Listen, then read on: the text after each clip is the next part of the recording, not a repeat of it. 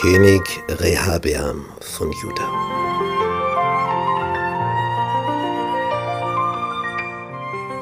Und Rehabeam, der Sohn Salomos, wurde König in Juda.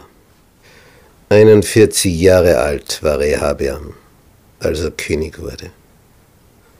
Und er regierte 17 Jahre zu Jerusalem, in der Stadt, die der Herr erwählt hatte aus allen Stämmen Israels damit er dort seinem Namen eine Stätte bereite. Die Mutter von Rehabeam war eine Ammoniterin, Naama.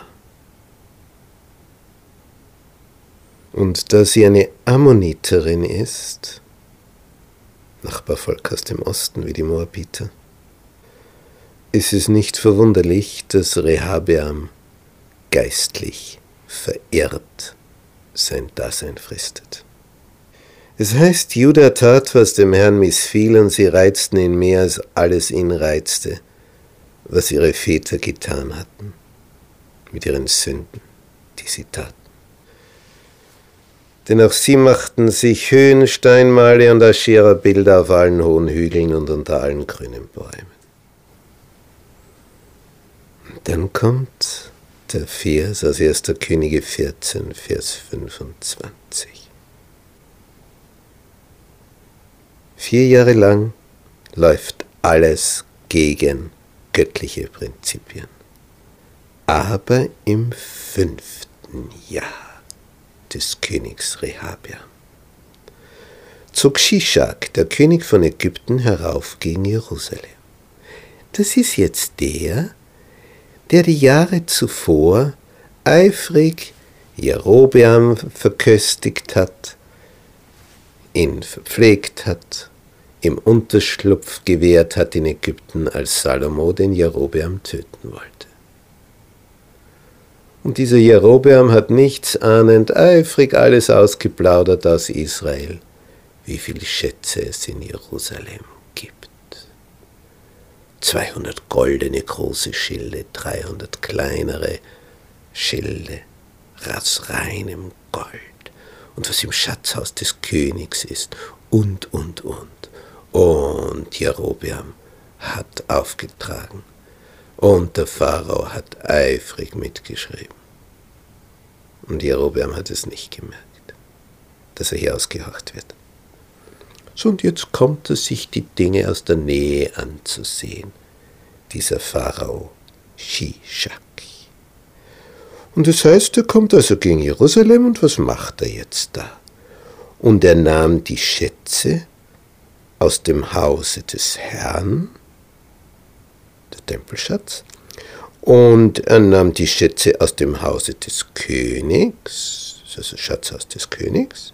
Das sind also die zwei wichtigsten Schatzhäuser, heute würde man sagen aus der Nationalbank, die Tresore im Keller werden geöffnet und die Goldbarren werden aufgeladen und in eine andere Nationalbank deportiert. So war es zum Beispiel am 13. März 1938, als Adolf Hitler in Österreich einmarschierte.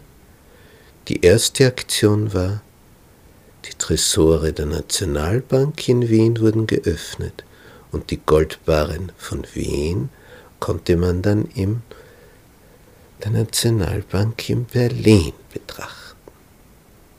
Das ist es dann. So, und hier?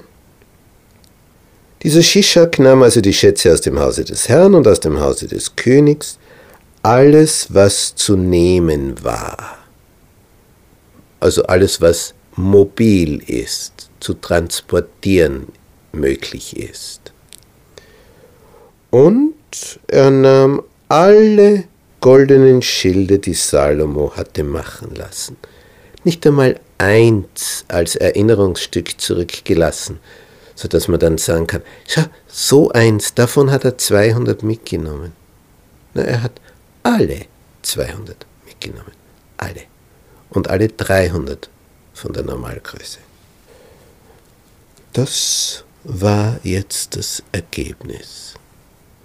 Es hat einen Vorteil, die Tempelschatzkammer ist jetzt komplett aufgeräumt, nämlich leer, und das Schatzhaus des Königs ist auch komplett aufgeräumt, nämlich leer.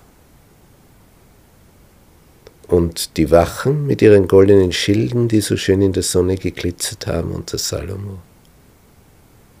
Tja, die haben jetzt diese Schilde nicht mehr. Nachdem der Pharao weg ist, damit es nicht so auffällt, an ihrer Stadt ließ der König Rehabeam kupferne Schilde machen und gab sie in die Hand der Obersten der Leibwache, die das Tor hüteten am Hause des Königs. Und so oft der König in das Haus des Herrn ging, trug die Leibwache die Schilde und brachte sie wieder in die Wachstube zurück. Aber abgewichen vom verkehrten Weg, von Götzenbilder anbeten und so, das ist Rehabeam nicht. Und was steht dann? Und Rehabeam legte sich zu seinen Vätern und wurde begraben bei seinen Vätern. 17 Jahre hat er regiert und was kann man unterm Strich dazu schreiben? Minus. Minus. Minus. Ein König, dessen Vater Salomo war, mit so einer Lebensgeschichte. Und am Ende der Geschichte von ihm steht noch einmal, und seine Mutter hieß Naama, eine Ammoniterin. Das steht am Anfang seiner Lebensgeschichte und am Ende. Eine Mutter hat eine riesige Wirkung. Wenn sie auf dem richtigen Pfad ist, dann tut sich was.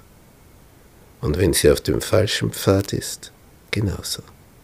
Siehe hier bei Rehabeam. Diese Ammoniterin hat ihre ammonitische, verkehrte Religion ihrem Sohn eingeimpft. Es ist nur seltsam, dass Salomo dafür gesorgt hat, dass der sein Nachfolger wird. Er hatte ja viele Söhne. Und den wählt er aus. Den. Wo er schon weiß, was der tun wird in Bezug auf Götzenkult. Interessanterweise, der König Jerobeam hatte einen Kronprinzen, der hieß Abia. Und der starb.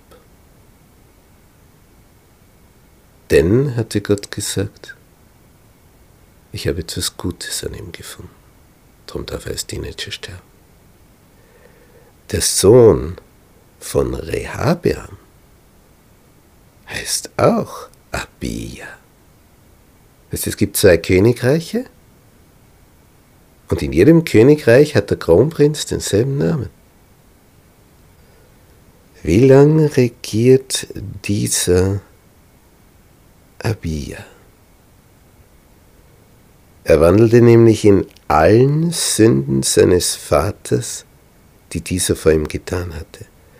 Und sein Herz war nicht ungeteilt bei dem Herrn, seinem Gott, wie das Herz seines Vaters David. Denn um Davids willen gab der Herr sein Gott ihm eine Leuchte zu Jerusalem, dass er seinen Sohn nach ihm erweckte und Jerusalem erhielt, weil David getan hatte, was dem Herrn wohlgefiel und nicht gewichen war von allem, was er ihm gebot sein Leben lang. Wie lange hat Gott Geduld mit Abia? Es heißt, Abia regierte drei Jahre zu Jerusalem. Drei Jahre. Und dann ist es vorbei. Er legte sich zu seinen Vätern und wurde begraben. Nach drei Jahren Regentschaft. ja. Wie traurig diese Bilanz der ersten zwei Könige ab der Reichstrennung.